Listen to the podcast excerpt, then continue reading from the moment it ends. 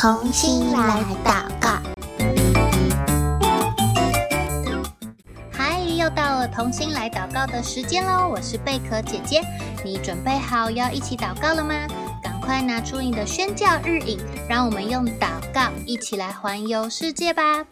今天我们要祷告的内容是在宣教日影二零二三年八月十八号的内容。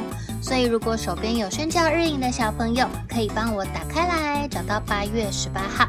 那如果你没有宣教日影怎么办呢？也没有关系，邀请你用听的，我们还是可以一起祷告。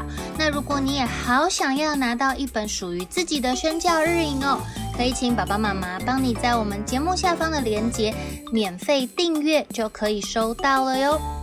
那我们今天一样要为俄罗斯北高加索联邦管区的族群来祷告。我们今天所要认识以及祷告的族群，他们叫做狄多人。在我们开始之前，贝壳姐姐想请问你：你喜欢听故事吗？贝壳姐姐好喜欢听故事哦。今天我们所要祷告的这个主题，它也叫做。我想听你说故事，到底是听谁说故事呢？嘿，我们一起来看吧。你有故事吗？有一位语言学家正在记录一位狄多老奶奶所听过的民间故事。这个语言学家的工作之一，就是要用某种音标。把这些口语故事记录保存下来，因为狄多语没有文字，将来口语也有可能会有失传的危机，就是这个语言可能以后没有人讲了，全世界都没有人记得这个语言了，所以语言学家要赶快趁着还有人会讲的时候，把它们记录下来。但是要跟老奶奶一起合作，把他们的故事记录下来，其实并不容易耶。为什么呢？你想想看，猜猜看。因为啊，跟老奶奶一起合作，时间不可以太长。为什么呢？因为你如果跟老奶奶讲了太久的话，老奶奶就会觉得，哦。好累哦，好想睡觉哦。而且呢，一边聊天，奶奶也会时不时的想要喝口水呀，调整一下坐姿啊，伸一伸腿呀，动一动腰啊，动一动肩膀啊。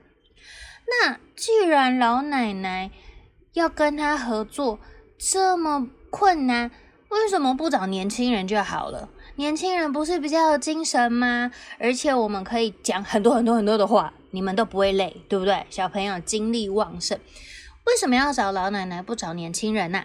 这个语言学家就说，因为呀，狄多年轻人他们已经脱离狄多人的传统文化了。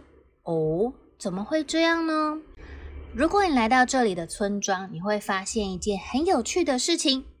这里的老人家说的是迪多语，中年人他们说的是阿瓦尔语，而年轻人说的最流利的语言就是俄语。因为迪多没有文字，所以呢，在二十年前学校就采用阿尔瓦语来教学，因为阿尔瓦人是达吉斯坦。最大的民族，在上一集的节目内容当中，我们所认识的贝日塔人，他们也是学习这个阿尔瓦人的语言跟文字哦。但是呢，现在的狄多人，他们已经改成用俄文来教学了，所以他们上学是在学俄文。那也因为他们学习的是俄文，所以现在的这一代年轻人，他们就受到俄国文化的影响。不论是他们使用的电子产品啦、听的音乐啊、身上穿的衣服，甚至是他们居住的喜好，都渐渐跟平地的都市人一样。年轻人也开始离开这个高加索山区。搬到平原或者是工业城市，住在那边工作，也有些就跟当地的人结婚，就被同化了。所以这些语言学家他们才要特别走到高山上的村庄来收集这些迪多人老奶奶的故事。老奶奶休息过后，吃了一些点心，恢复了中气。语言学家继续按下他的录音笔，记录着奶奶所说的每一个故事。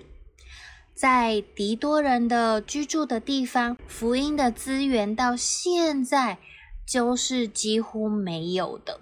我们要祈祷年轻一代的迪多人，他们能够透过俄语或者是阿尔瓦语，能够接触到福音的信息。因为俄语有文字，对不对？所以他们就有机会可以看到关于天国福音的好消息。那这是我们今天所要认识的迪多人，他们到现在也是还没有母语圣经哦，因为它也是一个没有文字的语言，所以还没有办法帮他们翻译成迪多语的圣经。那我们接下来就要一起来为迪多人祷告喽，盼望能够有更多的语言学家能够为他们翻译。